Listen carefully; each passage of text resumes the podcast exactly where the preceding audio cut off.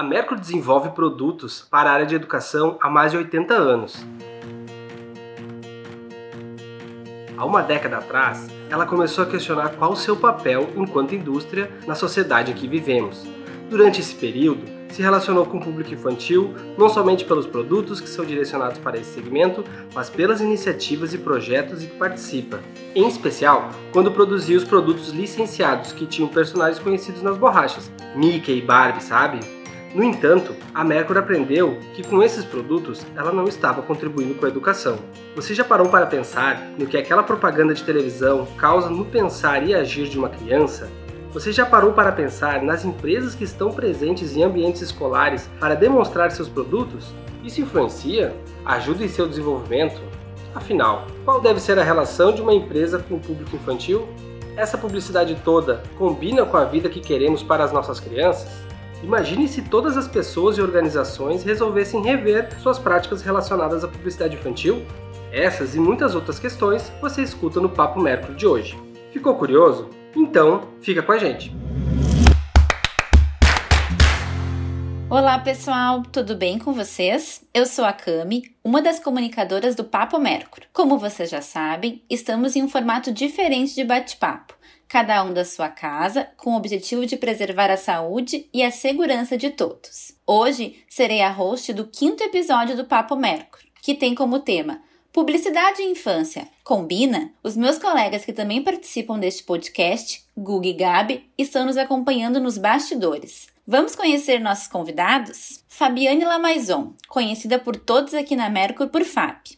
Atua há 13 anos na empresa. Possui formação em jornalismo pela Universidade de Santa Cruz do Sul, MBA em marketing pela Uninter, curso de gestão avançada pela Manaqui e experiências educacionais com o Instituto Paulo Freire, Elos e Pichon Rivière. Atua na Mercur como facilitadora da coordenação e na coordenação de comunicação. Ela é daquelas pessoas entusiastas pela comunicação, que conquista todos pelo seu jeito fácil e didático de traduzir assuntos complexos em uma conversa tranquila do cotidiano.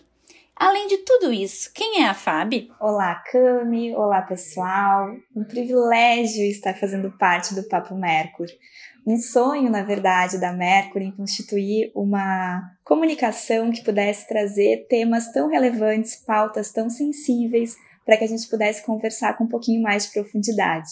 E esse formato, ele tem essa condição de trazer vários momentos de conversa, de descontração, de realidade, de cotidiano para temas relevantes, não é? Mas quem é a Fábio? Uma pergunta complicada, né? Porque eu acho que nós seres somos tantas coisas, mas a Fábio, ela é mãe, ela é esposa, ela é amiga, ela é filha, companheira e ela é colega de trabalho. Tão bacana ouvir alguém falar da gente, né? Obrigada, Cami, pelas palavras. Mas a Fábia é realmente alguém que acredita que por meio da comunicação a gente tem um poder de transformar o mundo, um poder de transformar as pessoas, um poder de permitir que a reflexão aconteça. E como comunicadora eu me realizo muito nisso, permitindo que as pessoas por meio da minha voz, do meu jeito de escrever, do meu jeito de levar a comunicação, possam pensar sobre a vida delas e repensar os seus hábitos. Acho que se no fim do meu ciclo de vida eu conseguir transformar alguém a partir de uma reflexão, eu acho que eu conquistei o meu mundo. E isso seria muito bom. Muito obrigada, Fábio. A gente está aqui repleto de comunicadoras, então, porque a nossa outra convidada também é da área, Carolina Pasquale, diretora executiva do Instituto Alana, jornalista com especialização em gestão. Carolina atuou por mais de uma década em redações no Brasil, na Espanha e nos Estados Unidos. Quando sua primeira filha nasceu, mergulhou em uma revisão de seus objetivos e deixou as redações para empreender o projeto Design for Change no Brasil cuja missão é valorizar o papel protagonista das crianças e jovens nas mudanças que querem ver no mundo. Essa jornada a aproximou do Instituto Alana, onde está há sete anos. Pelas palavras de quem trabalha com ela, sua generosidade e paixão pelo tema da infância inspiram toda a equipe do Alana diariamente. Além de tudo isso, quem é a Carol? Oi, gente, bom dia. Um prazer enorme estar aqui com vocês. Adorei saber que vocês perguntaram para o time quem é a Carol. Obrigada. Estou é, muito feliz mesmo de estar aqui. É, como a Fabi falou, é difícil responder essa pergunta. Acho que a cada dia que ela me fosse feita, eu responderia de um jeito diferente. Porque somos e estamos em constante mudança, né? E imagino, e quero, espero em evolução. Eu sou mãe de duas, essa aí que foi mencionada na apresentação, que é a mais velha, que amanhã faz 11 anos, e a minha mais nova, que tem 7. Acho que elas me transformaram muito e abriram portas e me puseram em caminhos que me trazem é, são muitos desafios, né, muitas alegrias e acho que sempre nessa busca mesmo por contribuir para que a gente tenha um mundo mais saudável, né? Uma sociedade mais saudável. Acho que eu sou muito curiosa, muito inquieta. Eu fui fazer jornalismo para ter para sempre uma desculpa para perguntar, para querer saber, para assuntar. Acho que isso é o que me motivou. Eu gosto muito é, da permissão que o jornalismo me dá de entrar em vidas diferentes e de conhecer realidades e de ouvir histórias é, e acredito também muito na comunicação. Acho que ela nos ajuda sempre a avançar, a construir pontes, e é por isso e é a isso que eu me dedico e que contribuo nessa causa da infância, né? Que é, na verdade, assim, para mim uma verdadeira paixão mesmo. Acho que a gente quanto mais vai mergulhando assim nas possibilidades de mundo que a gente tem quando a gente olha para a infância, como prioridade, a gente vai entendendo assim o tamanho né, e a dimensão é, dessa causa e vai se apaixonando mais e mais. Então, acho que, enfim, não sei se eu sou isso, mas hoje eu sou isso. Muito obrigada, meninas. É tão bom assim ouvir, sentir de vocês essa empolgação da comunicação, que eu acho que a comunicação nos possibilita realmente um mundo de reflexões. E quando a gente fala de infância, a gente precisa de muita reflexão para a gente construir uma caminhada mais bonita nesse mundo. Agradeço novamente a participação de vocês. Espero que o bate-papo flua e que a gente tenha muitos aprendizados. Eu vou endereçar essa primeira pergunta para a FAP. Até 2008, a Mercury desenvolveu produtos licenciados, que são os materiais escolares com personagens, que são presentes na infância das crianças. Em 2009, a empresa lançou borrachas com frases que estimulam o diálogo. Como é que foi essa mudança de personagens para borrachas que suscitam o diálogo? Tu poderia nos contar? Posso sim, Cami. Então, essa resposta, ela precisa de um contexto. Então, se vocês me permitem, eu vou falar um pouquinho além, assim, do, do resultado, né, da, da borracha de apagar. Perfeito. A Mercury, essa empresa, né, essa indústria centenária, ela passou por vários movimentos, né, como tudo no mundo, assim, esses movimentos de evolução e de transformação.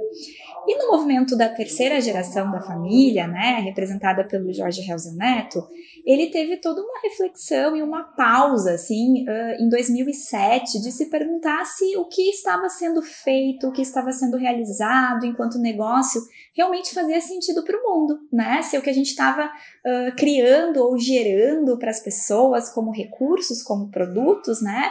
Se eles não eram mais lixo ou se eles não, ou se eles eram recursos que realmente atendessem uma necessidade.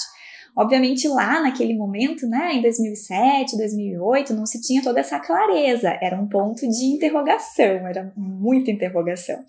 E na época, eh, o processo que a Mercury estava vivendo era um processo de branding, né, voltado para o negócio, a gente trabalhava por unidades de negócio, na lógica do crescimento, bem bem convencional, assim, né?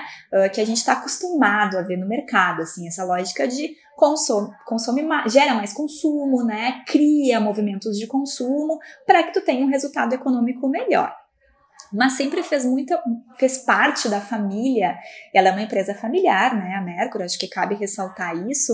Sempre esteve muito presente na família os valores humanos muita sensibilidade em relação ao ser humano. Então começou a gerar, especialmente na pessoa do Jorge, um desconforto aquilo que o negócio da família estava criando e estava gerando não era exatamente aquilo que se tinha enquanto valores pessoais, enquanto valores familiares.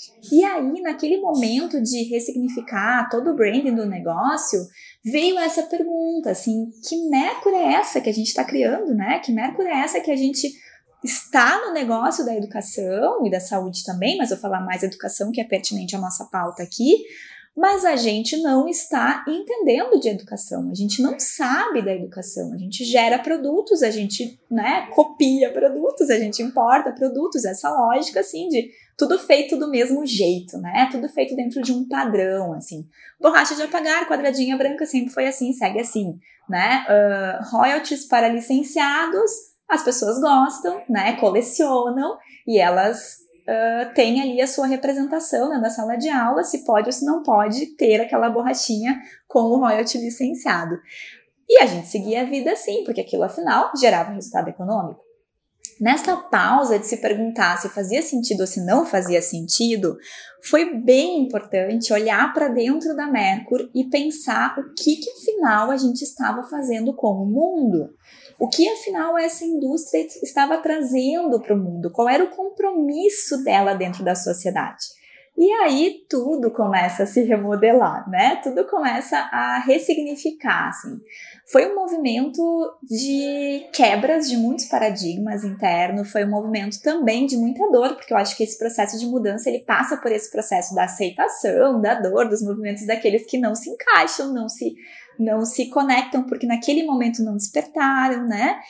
E aí a borracha de apagar também, ao a gente começar a se conectar com instituições que entendiam da educação e a gente começar a querer de verdade entender qual era a nossa na educação, a gente se deu conta que, que a licença, que o licenciado, ele não tinha sentido nenhum dentro da sala de aula ou na relação com a criança.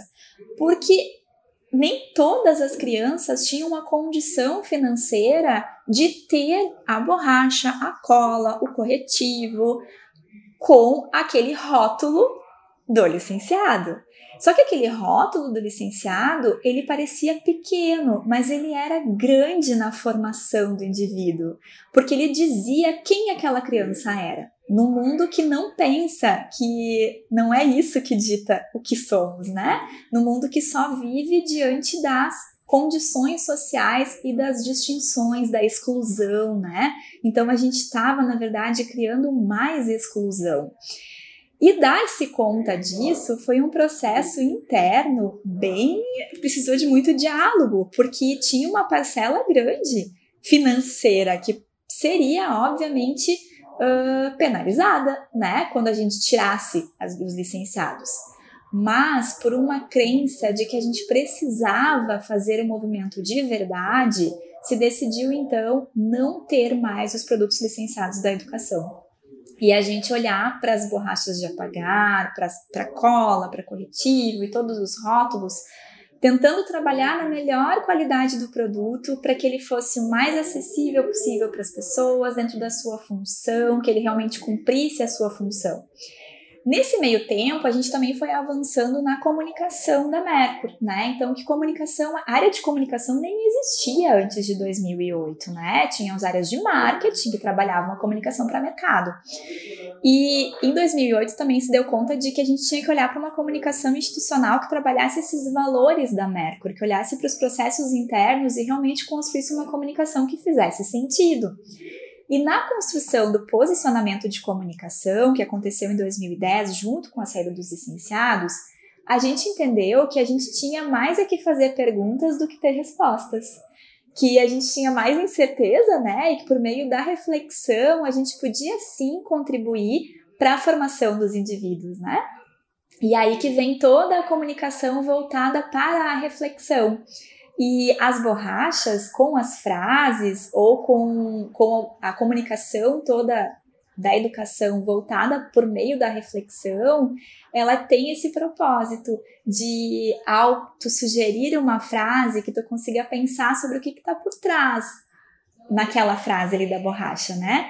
E, e ajudar e contribuir na educação e atrapalhar menos, na verdade. É interessante quando tu traz, né, que o rótulo, né, de um produto é pequeno, mas o que ele causa, né, na vida de uma pessoa é grande, enquanto a gente tem que olhar muito além do que se vê. A Fábio comentou que a Mercury ela começou a se relacionar com instituições, com profissionais da área de educação para entender como é que poderia contribuir mais. Uma das instituições que foi e está muito presente na caminhada da Mercury é o Instituto Alana. Carol, eu queria que tu nos contasse o que é o Instituto Alana, qual é a missão do Instituto, como é que está a preservação da infância no Instituto Alan? Legal. O Alan é uma organização de impacto socioambiental que tem como missão promover o direito e o desenvolvimento integral das crianças e fomentar novas formas de viver no mundo de um jeito mais saudável, mais equilibrado, mais sustentável. Ele nasceu há mais de cerca de 25 anos atrás. E na verdade ele nasceu numa comunidade bem vulnerável aqui na zona leste de São Paulo. A nossa fundadora, a presidente Ana Lúcia, ela na época estudava pedagogia e a família dela tinha um terreno nessa região, que era uma fazenda, e ela descobriu que por essa época esse terreno tinha sido invadido. E aí ela resolveu ir lá para ver como é que estava a situação e ela encontrou milhares de famílias morando ali. Então ela decidiu, ao invés de entrar com pedido de reintegração de posse, ela decidiu começar um trabalho ali, né? Ela, como estudante de pedagogia, tinha, obviamente, é, esse olhar especial para as crianças e esse trabalho ali começou com esse viés. Então eram atividades de contraturno, depois isso evoluiu para uma creche, que durante muitos anos foi uma creche conveniada com a prefeitura, atendeu as crianças ali da região. É, o trabalho cresceu bastante, no final ele atendia a comunidade toda, mas ele, ele nasceu com esse espírito e foi uma caminhada de muito aprendizado para ela. E ela conta que uma das coisas que chamava a atenção dela nesse período era a influência né, das pressões consumistas nas crianças, não só de lá, deste lugar, né, que é o Jardim Pantanal, mas também das escolas onde ela estava fazendo estágio que eram escolas particulares de classe alta, né? E ela começou a perceber que essa pressão consumista, ela tinha consequências nessa relação das crianças e na relação das crianças com as suas famílias, nos dois ambientes. Ela começou a se interessar pelo tema e procurar referências, né, sobre estudos, pesquisas, se havia alguém trabalhando o tema aqui, enfim. Ela não encontrou nada aqui no Brasil na época, mas ela encontrou nos Estados Unidos uma pesquisadora com quem a gente tem uma relação bastante próxima até hoje, que é a Susan Lin. E aí ela entendeu que esta era uma área de estudo, que tinha bastante gente olhando para isso fora do Brasil, mas aqui ainda não. E foi assim que a gente criou um primeiro programa do Alana, que é um programa de advocacy, que é um programa que ele foca numa causa e ele pretende trazer a consciência das pessoas para essa causa, promover discussão sobre essa causa, promover conversas, promover ciência, né? Promover que as pessoas estudem e gerem conhecimento científico sobre essa causa e promover mudança também. Então foi assim que nasceu o Criança e Consumo. Ele nasce com a missão de fazer com que esse debate existisse na sociedade brasileira, porque a gente está falando de 2005, quando ela vai né, para os Estados Unidos e faz essa pesquisa, enfim, e isso não existia, não era um tema presente aqui. Então, o Instituto Alana criando o Criança e Consumo, ele entra numa nova fase. Hoje ele é um instituto que tem cinco programas que tratam temas que a gente considera fundamentais para a causa da infância hoje no Brasil. Ele também tem duas plataformas de comunicação, eu posso contar mais depois, mas só para eu não perder aqui o fio, mas ele começou essa expansão de olhar por meio do Criança e Consumo. E aí foi uma jornada muito rica. Esses anos todos têm sido anos de muito aprendizado, de muitas conquistas, porque de fato a gente foi percebendo que o tema precisava ser é, debatido. As famílias, os educadores, a sociedade em geral estava sedenta por esse debate. E aí a gente encontrou muito espaço para ele na mídia, na academia. A gente lançou em 2008 um filme é, que se chama Criança Alma do Negócio, que discute essa pressão consumista. E como a Fabi falou, né, eu acho que o que nos orienta é que a gente vive hoje numa sociedade onde somos definidos pelo que temos e não pelo que somos. E a criança vai experimentando isso desde muito cedo. E isso é parte do que nos faz doente, né? Parte importante. Então, como é que a gente tira isso e preserva as crianças para que elas possam se entender enquanto seres, né, que têm enfim, seus desejos e suas vontades construídos não a partir de uma pressão é, mercadológica. E aí, como é que, quando elas estiverem na idade apropriada, elas vão sendo apresentadas ao mundo do consumo em que vivemos, né? E será que é justo? Que elas sejam impactadas diretamente pela mensagem publicitária.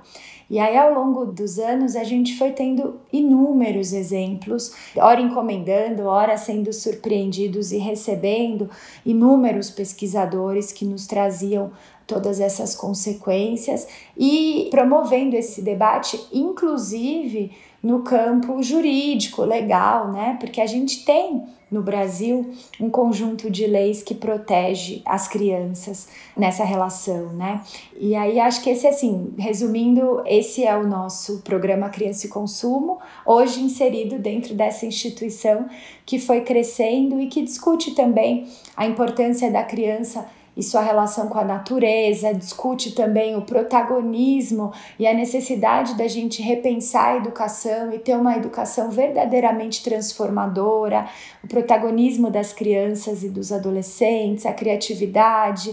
A gente olha também para a questão da garantia de direitos, né? Então agora a gente está com uma atuação bastante ampliada, olhando para as questões ambientais, como é que a gente garante que estas crianças de hoje possam respirar, por exemplo, um ar que não as deixe doentes, né? Tudo isso está relacionado ao fato da gente olhar para a infância como centro e sempre com a nossa missão maior, que é a de honrar a criança em todas as suas dimensões. Perfeito, Carol. Acho que fica bem claro com as falas iniciais o quanto a gente precisa olhar de forma integral, né, para a criança. Todos os programas do Instituto Alana ficam bem evidentes como vocês olham pensando em todas as questões ambientais, sociais, culturais, para que a criança se desenvolva muito mais no ser do que no ter. Vocês trouxeram, né, como tem empresas que desenvolvem produtos pensando na aprendizagem das crianças. Como é que se pode pensar a comunicação deste produto ou até de serviço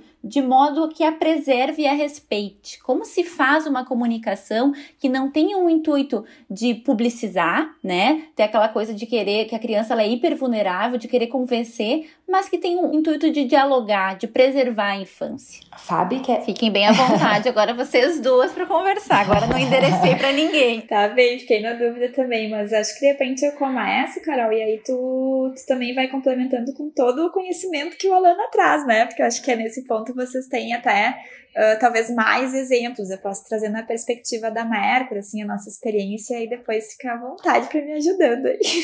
Combinado. Bom, eu acho que na Mercury, assim, a gente tem aprendido com quem a gente fala, né? Acho que esse é o primeiro ponto, assim, que eu sempre me pergunto com quem a gente quer conversar, né? Porque eu acho que como a gente tem essa premissa de que a comunicação, embora muitas vezes ela tenha esse viés mais da informação, mas ela também pode ter o caráter do diálogo, né? E é, e é nisso que eu acredito muito, assim, no poder da comunicação como um espaço para que o diálogo aconteça, porque eu acho que a gente cresce quando a gente troca. Então a primeira pergunta que eu sempre me faço é com quem a gente vai falar. E nesse com quem a gente vai falar, eu penso que aparecem outros atores que não a criança. Eu acho que a gente, enquanto negócio, enquanto empresa, enquanto marca, a gente não precisa falar com a criança. A gente pode falar com o educador, a gente pode falar com o pai, a gente pode falar com a mãe, a gente pode falar com a sociedade adulta, a gente pode falar com os acadêmicos que estudam e que precisam muitas vezes de recursos da educação e que também experimentam novas possibilidades de recurso. É com essas pessoas que têm o discernimento capaz de escolher aquilo que eles precisam daquilo que eles não precisam.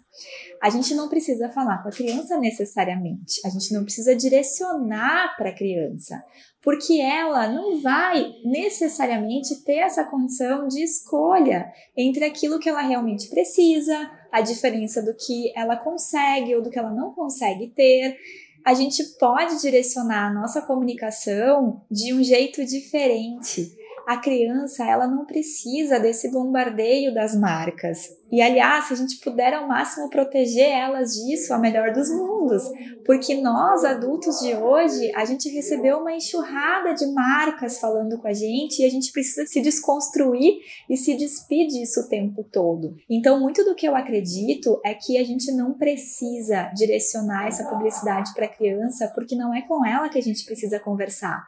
E aliás, eu acho que seria um grande ganho para nossa publicidade se a gente aprendesse de fato com quem falar, né? Com quem consegue dialogar com a gente. Exatamente. Porque a relação da propaganda, ela quando direciona pro consumismo, ela é perniciosa e nociva para todo mundo, não só para criança, para o adulto também para nós também. Quem de nós não se sente muitas vezes mal ou com desconforto quando tu é tão bombardeado por uma comunicação publicitária invasiva, né? Então eu acho que ela não é saudável para ninguém. Mas se eu pudesse assim responder mais breve, a primeira coisa que eu penso é que a gente não precisa falar com as crianças. A gente, aliás, nem deveria olhar para isso. A gente precisa olhar para a publicidade como um espaço de comunicação que pode ter o diálogo que precisa, ou quando não tem esse espaço, que convide para outros ambientes onde é permitido, mas que também cuide para essa invasão, mas converse com quem consiga conversar, né? Exatamente, Fábio. Assino embaixo. Eu acho que o que a gente discute é o direcionamento né, da publicidade para a criança. Ele não deveria acontecer. A criança não toma essa decisão de compra sozinha. O que ela faz é influenciar os pais, né? Então é uma publicidade que se aproveita desta dinâmica que se dá dentro de uma casa e que a criança, né, o que a gente, enfim, inúmeros pesquisadores, psicólogos, especialistas trazem é essa falta de maturidade para entender que existe um interesse comercial naquilo que está sendo dito. É, eu me lembro, vou contar aqui uma coisa pessoal, mas é porque me marcou muito. Eu me lembro quando eu entrei no Alana, minha filha mais velha tinha ali 3, 4 anos. E aí um dia eu cheguei em casa e aí ela me disse assim: Mãe, eu quero ir para. É, vamos para tal resort? É um resort de águas quentes. Vamos para tal resort? Aí eu falei, por quê? Da onde, né, que surgiu isso? Eu falei, por quê? Falou assim, porque não há nada melhor. Era o jingle do resort. Aí ela repetiu, porque não há nada melhor. Eu olhei assim, eu falei, gente, mas não. Assim, é, essas coisas vão entrando, né, na criança. Daí eu falei assim: olha, deixa eu te contar uma coisa, meu amor. Existem tantas coisas melhores. Vamos começar a fazer uma lista do que, que tem melhor do que esse resort? E aí eu acho que a gente vai, né, conforme você vai convivendo com uma criança, você vai percebendo o quanto esse discurso é, ele vai entrando, né? E por que que um resort anuncia num canal de desenho, né, um canal infantil? Por que será? A criança vai tomar a decisão da viagem? Não, ela não vai, mas ela começa a repetir aquilo dentro de casa insistentemente, né?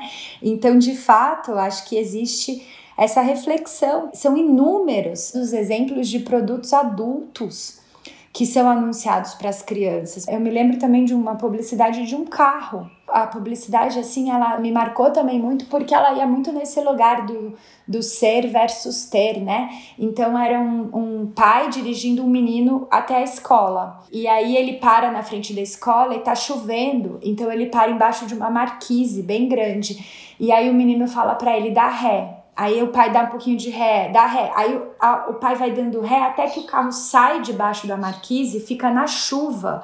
E o menino desce para entrar na escola na chuva. E aí quando ele sai assim na chuva, ele olha para cima e vê que da janela, que não dava para ver, né, embaixo da marquise, mas da janela ali que agora dá para ver porque o carro saiu debaixo da marquise, estão os amiguinhos dele aglomerados para ver o carrão dele. E aí ele dá aquele sorriso de hum, eu tenho, vocês não têm. E essa é uma propaganda de um carro. Né? Então, qual é, é, a pertinência disso ser anunciado dessa forma? Né? Então, eu acho que é, o que a Fabi traz é exatamente essa reflexão, que é super importante que é essa publicidade deveria ser direcionada aos adultos, ela deveria trazer os atributos daquele produto para que os adultos possam tomar a decisão e a gente de fato repensar, né, por que, que a gente convive com exemplos como esses que não fazem absolutamente nenhum bem para as nossas crianças. Vale dizer, obviamente, que esse carro é carésimo, né? E que mais de 98 vai, por cento da população brasileira, estou chutando aqui, mas não teria recursos para comprar né? É. E aí a gente tem também, né, Carol, hoje uma sociedade onde os pais também estão nós somos adultos, na verdade, nós como pais e mães, né, somos adultos também tentando desconstruir essa lógica que nos foi inserida, assim, a gente foi criado nesse universo da publicidade. E a gente precisa hoje ajudar os nossos filhos a refletir sobre aquilo que eles recebem, sendo que a gente também precisa se desconstruir, porque a gente também recebeu muito disso, a gente também foi foi desenvolvido nesse universo que, que é nocivo e nem todo mundo despertou para isso. Então, o que tu fizeste com a tua filha de permitir que ela pensasse sobre aquilo é porque tu já estava desperta. Mas quantas famílias não estão despertas? E aí a gente, como marca, continuar insistindo nisso, criando mais um problema para que os pais tenham que lidar dentro de casa, né? A gente não está ajudando a sociedade, a gente não está ajudando esses pais e mães que já estão com tantas dificuldades para conseguir olhar para o mundo atual, para o contexto atual e contribuir na educação saudável dos seus filhos ainda vêm as marcas e trazem mais um problema, né? Acho que acho que a gente tem que mesmo pensar sobre isso. É, eu acho que assim, a gente ouve muito no Alana esse argumento de que a gente acha que o Estado não deveria falar sobre publicidade, isso deve ser uma decisão dentro de casa dos pais.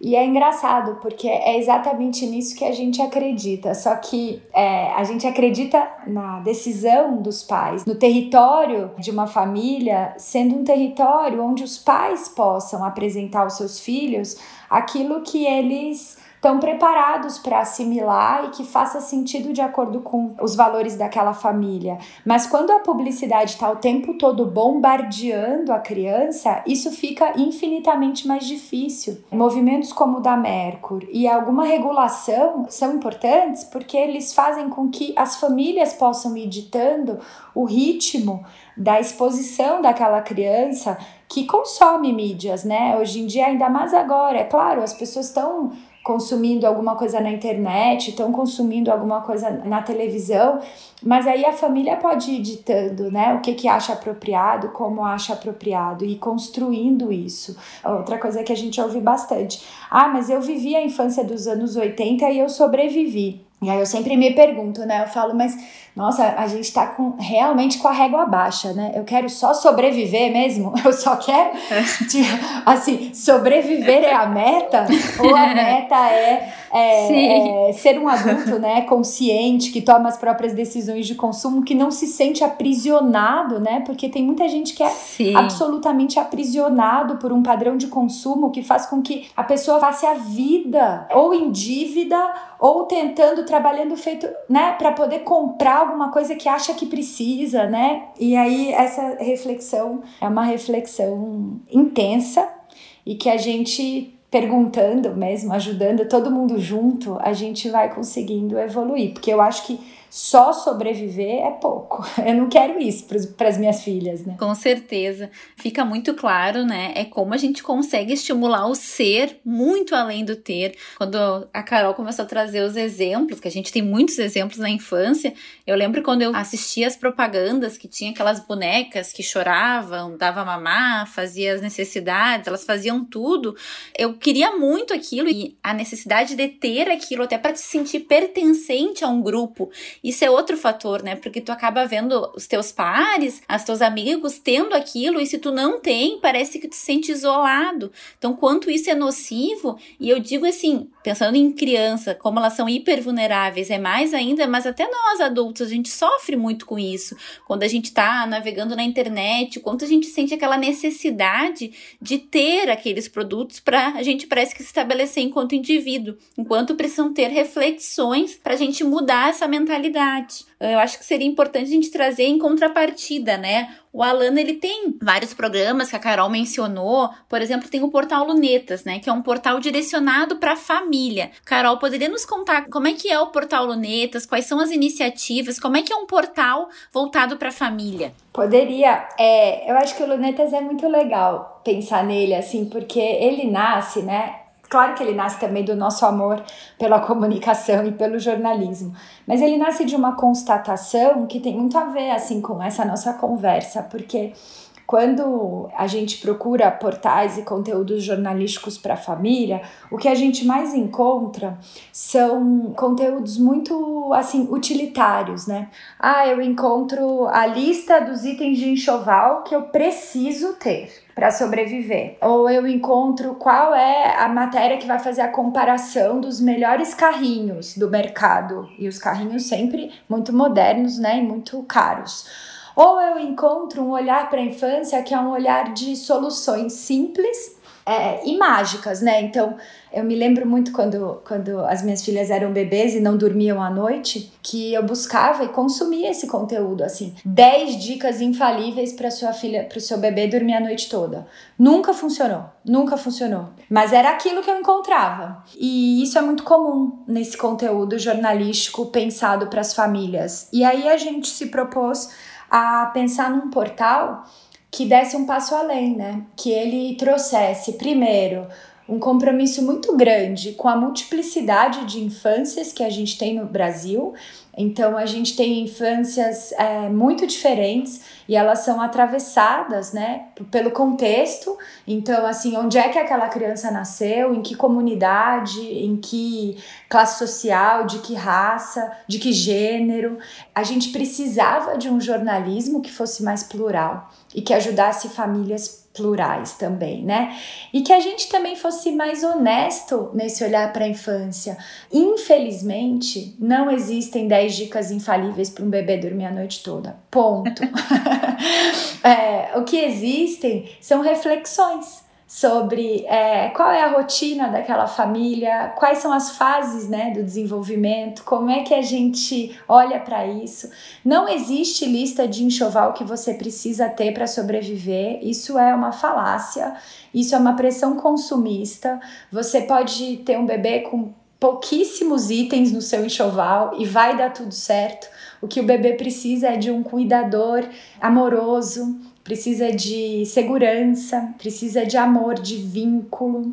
Isso é o principal, é o número um da sua lista de enxoval, e eu diria um, dois, três, quatro, cinco. Então a gente começa a trazer um olhar mais amplo, buscando também, claro, uma linguagem simples, uma linguagem gostosa de ler, que traga aconchego e acolhimento, mas que discuta as fases daquela criança de um jeito mais honesto mesmo. Então, quando a gente vai discutir educação ou quando a gente vai discutir racismo na infância, a gente procura trazer olhares e fazer perguntas que tragam a reflexão para as famílias, sejam elas famílias que estão aqui em São Paulo, ou que estejam aí no sul, ou que estão numa comunidade ribeirinha, que vivem numa cidade bem pequenininha. Como é que a gente vai construindo esse diálogo, né, entre essas famílias? E aí o Lunetas hoje é um portal que tem mais de um milhão de visitantes por mês do Brasil todo, a gente está sempre olhando ali essa diversidade e trazendo os, os homens também para essa conversa. Eu acho que os portais, no geral, acabam sendo muito. Ah, a, gente conversa com a mãe, né? Bom, e, e cadê o pai? e aí a gente também está trazendo, construindo conteúdos para trazer os homens para essa conversa, eles estão presentes ali cada vez mais e a gente, enfim, fica muito feliz com esse movimento, com essa comunidade que se formou ao redor desse portal que trata com tanto respeito é, essa fase da vida né, das crianças e também essa fase da vida daquela família, né? E claro, tem conteúdos ali também que são muito úteis para os educadores, para os cuidadores, para todos que se relacionam com as crianças de maneira geral. Vocês trouxeram um pouco das lembranças da infância que não foram muito positivas, né, para o desenvolvimento. Eu vi que o programa Criança e Consumo lançou uma enquete para o Dia das Crianças para auxiliar na construção de conteúdos mais significativos. E eu queria perguntar para vocês, quais lembranças da sua infância vocês gostariam de compartilhar com as crianças da sua vida hoje? Nossa! Quer começar, Fabi? Pois é, fiquei pensando aqui. Tanta coisa, né? Sabe, eu posso começar, Carol eu pensei muito sobre isso que a Carol trouxe há pouco, né? E, e também por ter um filho de três anos, eu tenho ainda essa maternidade bem recente, né? Assim, há, há pouco tempo atrás eu também encontrei, obviamente, hoje tem muito mais conteúdo, assim, de qualidade. Lunetas, de fato, é, assim, um, um exemplo de como possibilita essa reflexão e olhar para a gente nesses momentos da vida, assim, de família, de um jeito tão mais amoroso, né?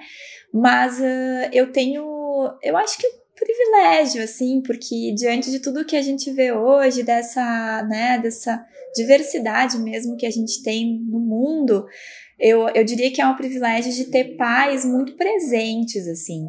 A minha mãe e meu pai são pessoas que hoje são exemplos de avós, assim. Meu filho tem adoração pelo meu pai, que é aquele avô que brinca igual uma criança, assim, né? Que se joga no chão, que corre, que tem mais pique que eu, quase.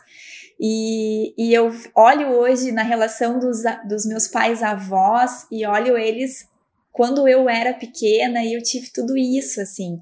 Eu brinquei muito com os meus pais. Eu tive aquela relação de pais que chegavam do trabalho, porque ambos trabalhavam, e se sentavam no chão com a gente, assim, de, de brincar mesmo, de jogar, de, de ter aquela relação de família muito forte. E eu percebo isso no reflexo de quem eu sou hoje. Porque se eu consigo olhar para minha família hoje e entregar e me entregar totalmente para aquilo que eu estou vivendo, para o meu filho, para o meu marido, para minha relação de família e olhar para as pessoas que me circundam com amorosidade foi porque um dia meus pais me olharam desse jeito. E então, se eu puder dizer para o meu filho alguma coisa e entregar para ele, é o amor e a dedicação e o tempo que eu tiver para olhar no olho dele. Aquele tempo precioso, assim, de largar tudo lá fora e sentar com ele e ser criança também. Então eu acho que eu só consigo ser isso porque um dia olharam para mim desse jeito. Ah, que lindo, Fábio, que lindo. Eu pensei também nas, na casa dos meus avós no interior, né? Eu nasci e cresci aqui em São Paulo. É, eu morava num apartamento a cinco quadras da Avenida Paulista, então é, eu tive uma infância muito urbana, né? O que eu fazia assim era descer no prédio, no pátio, e brincar com os amigos do prédio. Então, todos os dias eu chegava da escola, largava a mochila em casa, comia qualquer coisa e descia e brincava muito, mas era um pátio. É engraçado, eu esse final de semana estava conversando com meu irmão sobre o tamanho das nossas memórias, porque para mim esse pátio era enorme. E aí a gente estava vendo uns filmes que meu pai fazia da nossa infância, filminhos assim, meu pai tinha uma Super 8 e ele tem um projetor. E aí outro dia a gente estava assistindo, super gostoso assim. E aí a gente via como esse pátio era pequeno e na verdade na nossa memória era enorme. E aí o que eu tenho assim muito vivo são as férias na casa dos meus avós no interior. Então, é, os meus avós moravam em cidades diferentes do interior e a gente sempre passava as férias todas com eles. E aí também com, com esse, esse brincar livre, mais livre, né? Coisa que eu não tinha aqui em São Paulo.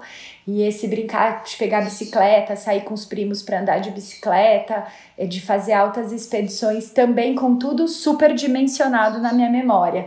É, tinha uma rampinha na casa da minha avó que, para mim, era uma rampa muito grande. Quando eu aprendi a andar de bicicleta sem rodinha, eu morria de medo de descer aquela rampa.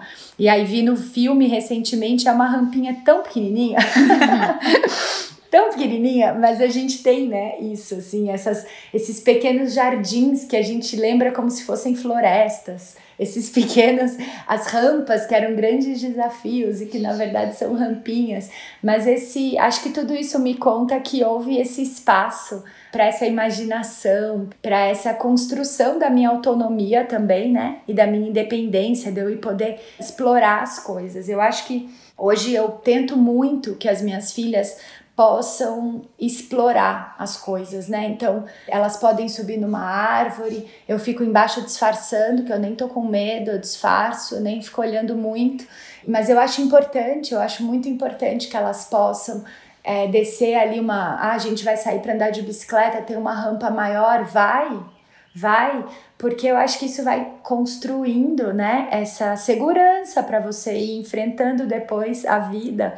E esse é um risco das infâncias muito urbanas, né, e muito protegidas, infelizmente. Então, eu busco essas memórias dessas minhas aventuras, desses lugares que eu achava que eram enormes e fico tentando garantir também aqui para elas esses espaços de exploração e de algum risco controlado ali, né, mas que elas possam eventualmente é, conquistar grandes coisas, né? Então, amorosidade, se brincar livre, imaginação, construção de autonomia, tá anotado aqui. eu ainda não, não sou mãe, não tive ainda o privilégio de ser, mas eu imagino quanto essas coisas ainda ganham outro sentido, né? Só de ouvir vocês, para mim também me conecta muito com o que eu acredito, mas quando a gente tá com esse, esse outro papel de ser mãe, ainda isso se torna mais significativo nas nossas vidas. Eu acho que é importante a gente até comentar com os ouvintes, né, que no dia 29 de setembro, a Mercury relacionou um termo, um compromisso público de não dirigir a publicidade à criança, que é o termo é uma iniciativa do Instituto Alana. Ainda que desde 2010, né, a empresa não faça nenhuma comunicação dirigida para o público infantil, a empresa entende que a assinatura representa um comprometimento perante a sociedade, né, que garantia assegurar a proteção dos direitos da criança.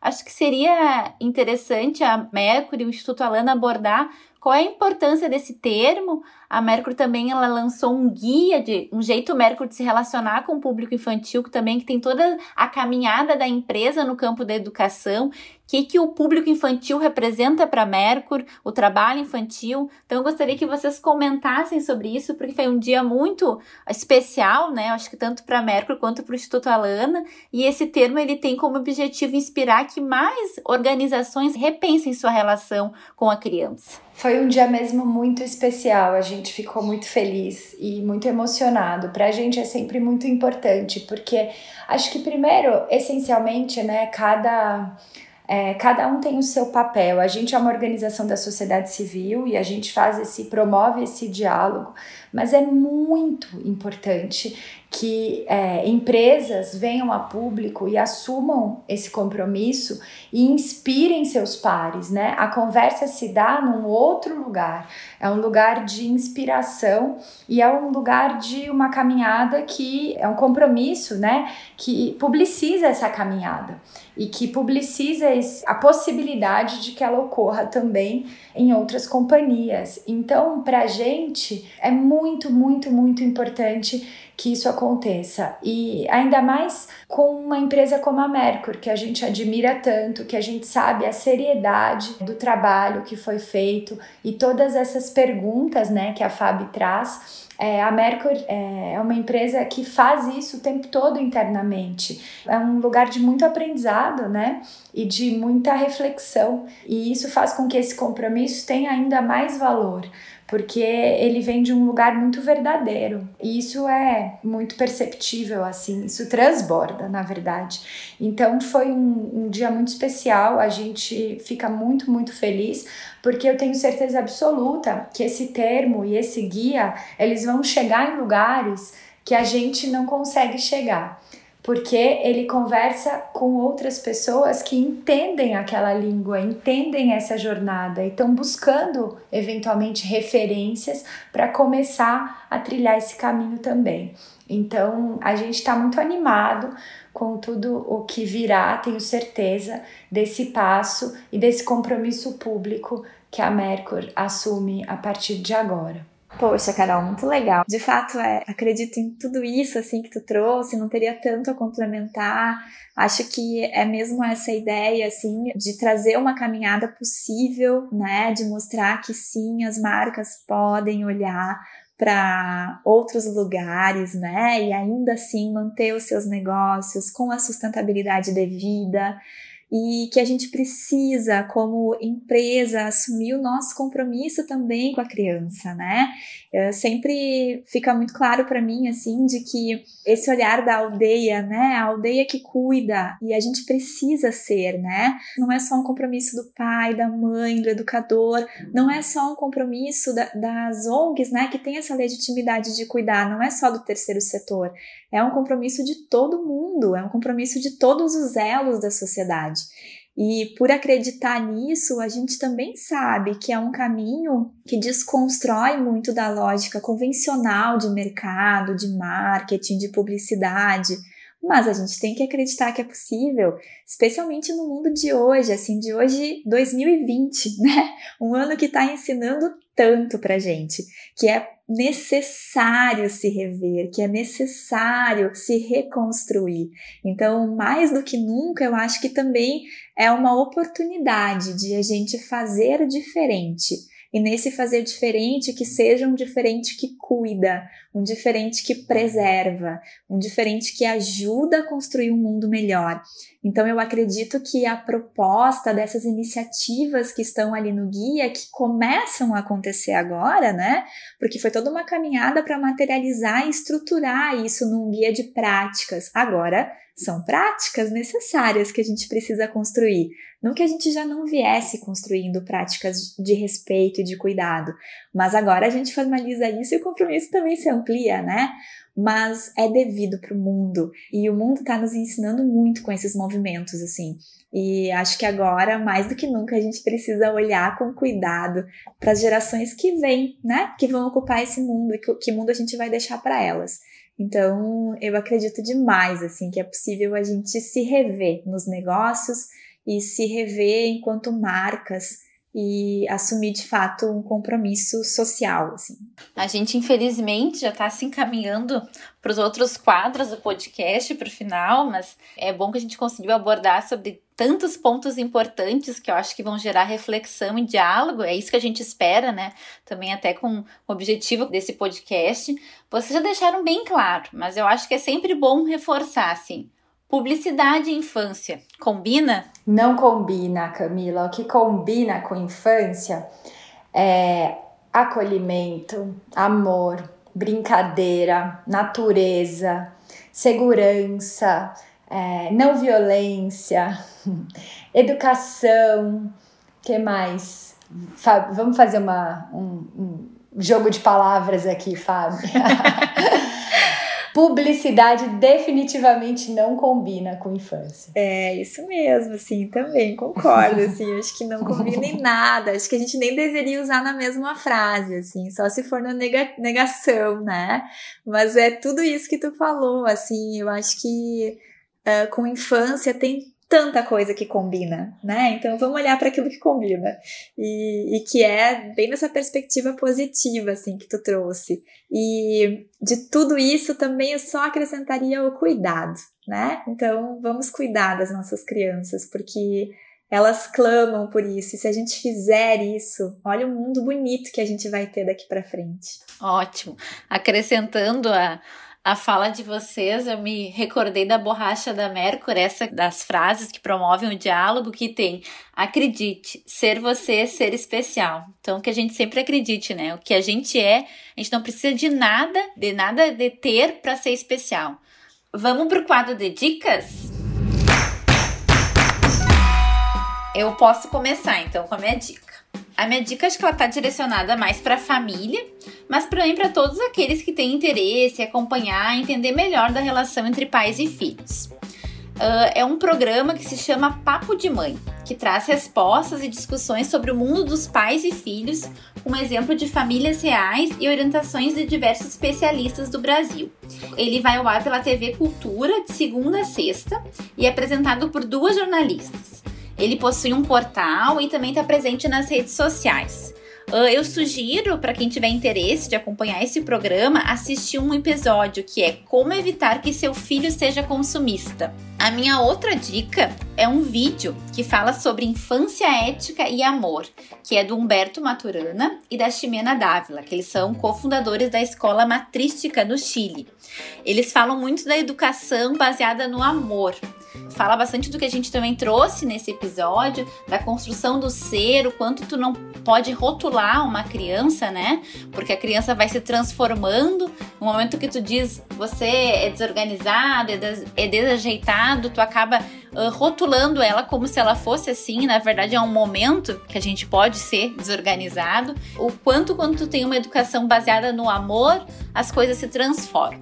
E vocês, o que, que vocês têm de dica para compartilhar com os ouvintes? Cami, eu queria é, reforçar essa sua indicação do Humberto e da Ximena tão lindas. Eles já estiveram com a gente no Alana, tem até um material produzido sobre essa conversa no nosso site, né, no alana.org.br e foi muito inspirador, de fato. Adorei que você trouxe os dois aqui na sua dica.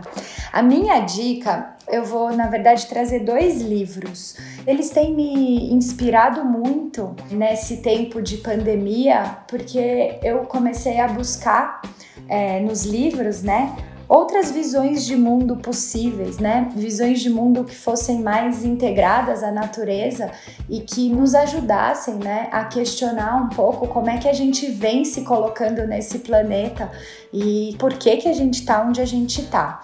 Então, os dois livros que eu vou trazer aqui são de autores indígenas. Um ele é bem facinho, bem curtinho, bem gostoso de ler e o outro é bem difícil. Então eu trouxe para todos os gostos. então, é, quem tiver com menos disponibilidade, pode começar pelo Ideias para Adiar o Fim do Mundo, do Ailton Krenak. Ele é um livro bem fácil de ler, bem rapidinho e que nos provoca muito, muito mesmo, a pensar um pouco é, nas relações que a gente estabeleceu com os outros e com o planeta. E nesse livro, o Ailton cita um outro autor indígena, e aí eu fui buscar esse outro livro, e é um livro bem difícil, grande.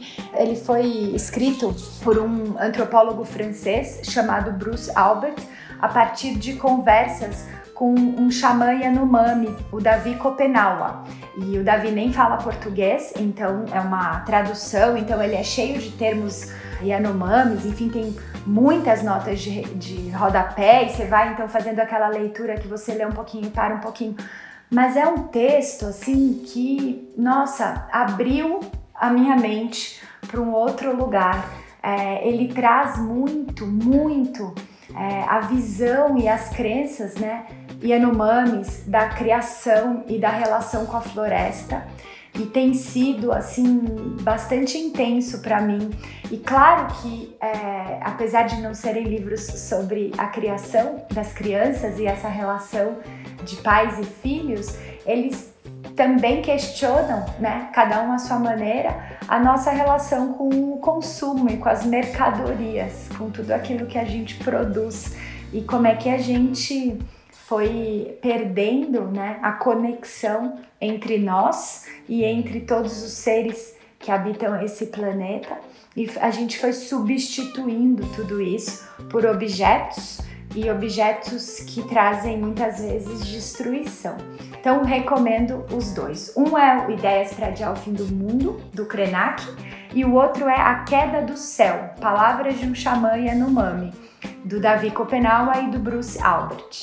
Maravilhoso, acho que a gente estava com muita sintonia nesse papo, assim, porque quando eu fui pensar no quadro de dicas, as primeiras figuras que me vieram à mente foi o Humberto Maturano e a Chimena. E eu comecei a rir muito quando tu trouxe, depois a, a Carol reforçou, porque de fato eu também tive momentos muito importantes assim na minha caminhada, onde eu pude experimentar um momento com eles, tanto aqui na Merco quanto depois numa experiência própria, assim, de, de buscar esse conhecimento da biologia do amor, né?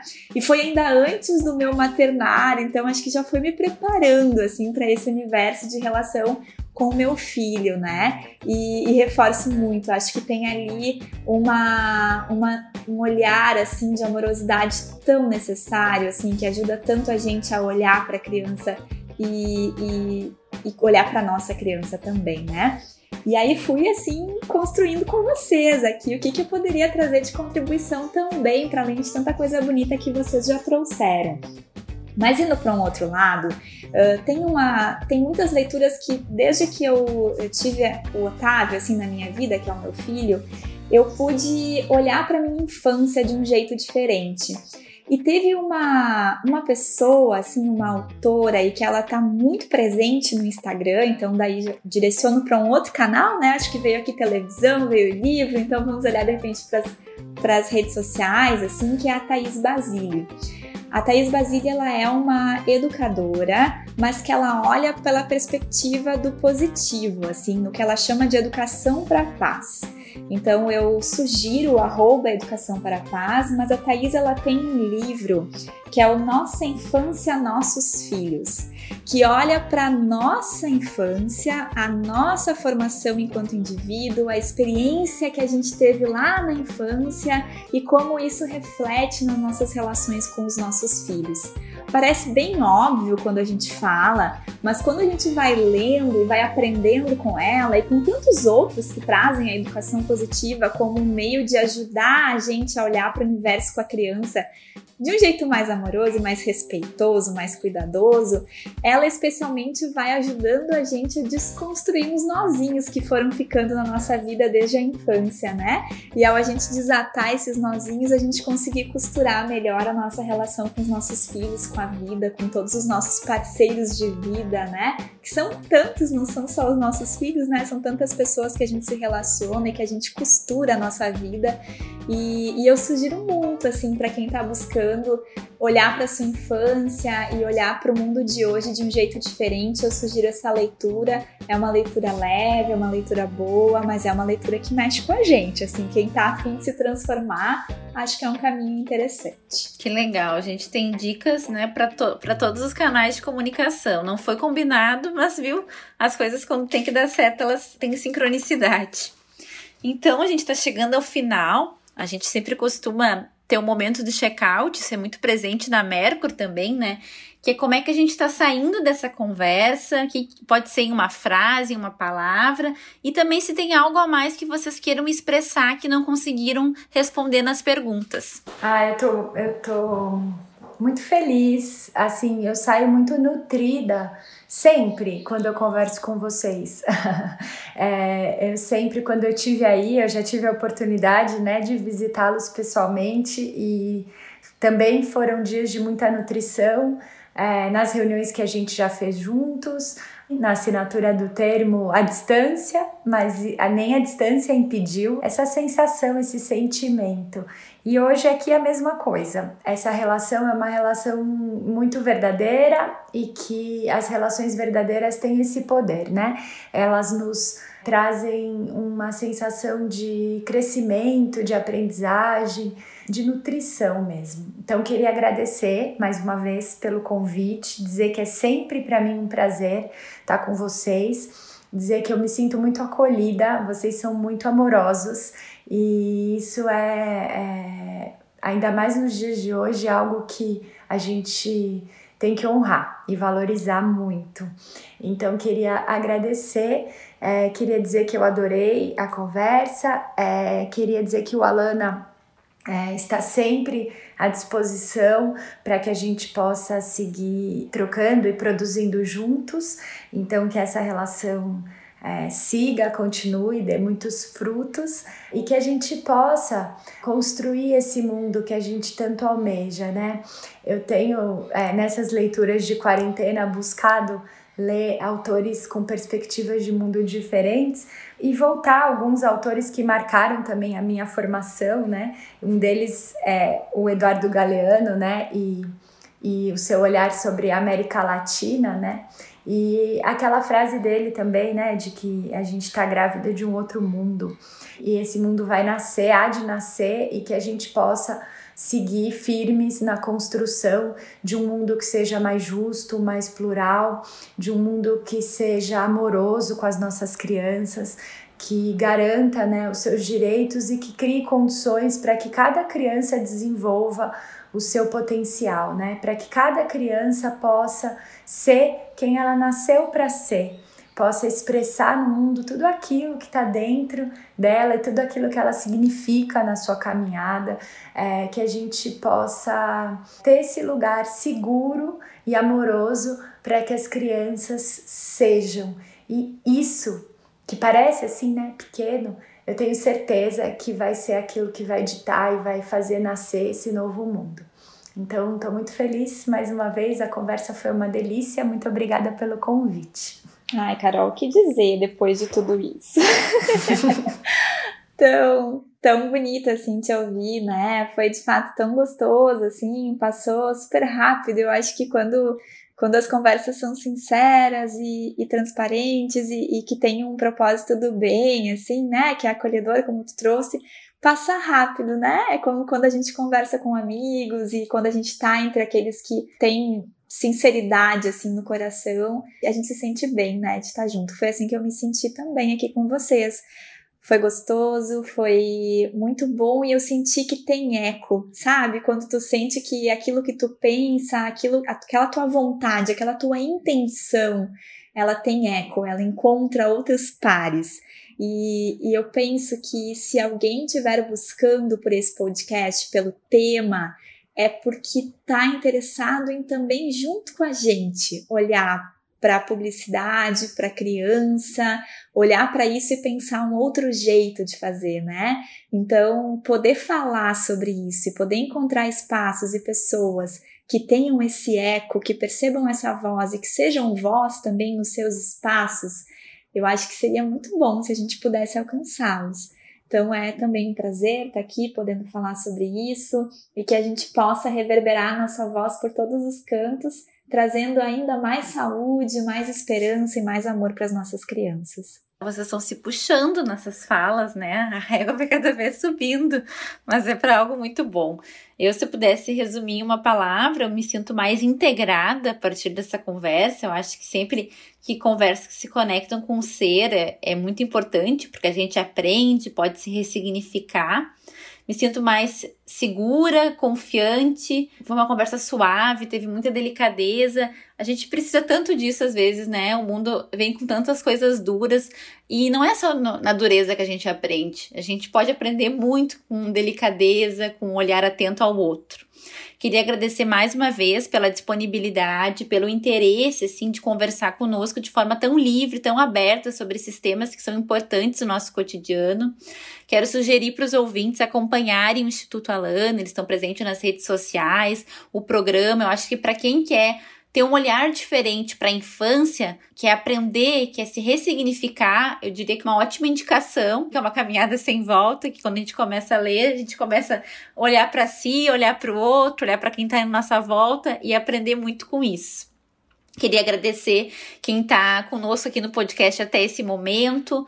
Uh, a gente está muito aberto para o diálogo, então é muito importante que vocês enviem suas percepções para a gente. A gente tem um e-mail agora que é papo@mercur.com.br. Ali a gente está aberto para dialogar, construir até novos temas. Vocês podem indicar sugestões. Para nós é sempre importante conversar com aquilo que é uma necessidade das pessoas, então fiquem bem à vontade para enviar. Fica também o convite para acompanhar a Mercury nas redes sociais, é arroba Mercury Oficial. A gente está presente no Facebook, Instagram e Twitter. Muito obrigada, meninas, por terem participado conosco. Obrigada aos ouvintes que nos ouviram até aqui. Até o próximo episódio. Muito obrigada. Tchau, tchau. Tchau, gente. Obrigada. Vamos de notícia boa? Hoje, quem vai conversar com a gente é a Laís Fleury, coordenadora do programa Criança e Natureza do Instituto Alana. Ela vai nos indicar o filme O Começo da Vida 2 lá fora. E a gente quer lembrar que todos os links para o quadro Vamos de Notícia Boa estão na descrição do episódio. Laís, seja bem-vindo ao Papo Mercur e o microfone é todo seu. Olá, meu nome é Laís Fleury, eu sou coordenadora do programa Criança e Natureza. É uma alegria enorme participar aqui do Papo Mercur e eu vim aqui hoje dar uma dica no Vamos de Notícia Boa. E a minha dica é o lançamento do filme O Começo da Vida 2 lá fora em novembro. Esse filme ele foi idealizado e produzido pela Maria Farinha Filmes, em parceria com o Instituto Alana e a Fundação Grupo Boticário, e ele tem direção da Renata Terra. O filme ele faz parte de uma trilogia, sendo o primeiro deles o começo da vida, que coloca uma lente atenta ao desenvolvimento da criança e revela que se a gente muda o começo da história, nós mudamos a história inteira. O filme O Começo da Vida lá fora, ele retrata os benefícios da conexão da criança com a natureza, trazendo a importância desse contato com a natureza não só para o desenvolvimento saudável da criança, mas também para o bem-estar do planeta. E a gente acredita que ele chega num momento onde a gente vive uma das maiores crises contemporâneas, onde estamos todos nós refletimos sobre a nossa relação com o mundo e com a natureza, e ele vem apoiar dando mais subsídios para essa reflexão, a gente pensar qual é o mundo lá fora que nós estamos querendo, né? Que mundo é esse que pode ser promotor de saúde e bem-estar para as nossas crianças e para o planeta também? Que lá fora é esse que a gente precisa construir ou reconstruir para que de fato traga bem-estar e boa convivência para todos nós e para as nossas crianças também. E um dos personagens do filme é o educador e empreendedor social Joaquim Leguia, um peruano, que por meio da metodologia Tines, ele também deseja assegurar que as crianças possam crescer em contato com a natureza. Então, a metodologia Tines é um convite que se faz para as crianças e para os adolescentes para eles plantarem, cuidarem, serem geradores de vida, criadores de vida e gerando assim bem-estar à natureza, para as outras pessoas e para si mesmo também. Então, a partir de outubro, o Instituto Alana ele abraça esse projeto e, em parceria com o programa Criança e Natureza, vem oferecendo então mais uma ferramenta para as famílias, educadores e cuidadores, para que possam oferecer então oportunidades práticas para as crianças possam crescer e aprender em contato com a natureza e dessa forma elas possam se expressar como agentes de transformação também. Então acompanhe esse projeto Teens nas nossas redes sociais. Esse projeto vai ser lançado a partir de outubro e daí em novembro, dia 12 de novembro, a gente vai lançar então o começo da vida lá fora, um filme que vai ser globalmente lançado no Netflix e também na plataforma Videocamp. Você ouviu o episódio Publicidade e Infância. Combina? Podcast Papo Mercury é uma iniciativa da área de comunicação da empresa Mercury e tem o objetivo de trazer conversas que já acontecem por aqui, só que na frente do microfone. Uma produção dos comunicadores Camila Lima, Gabriela Coppi e Gustavo Petri.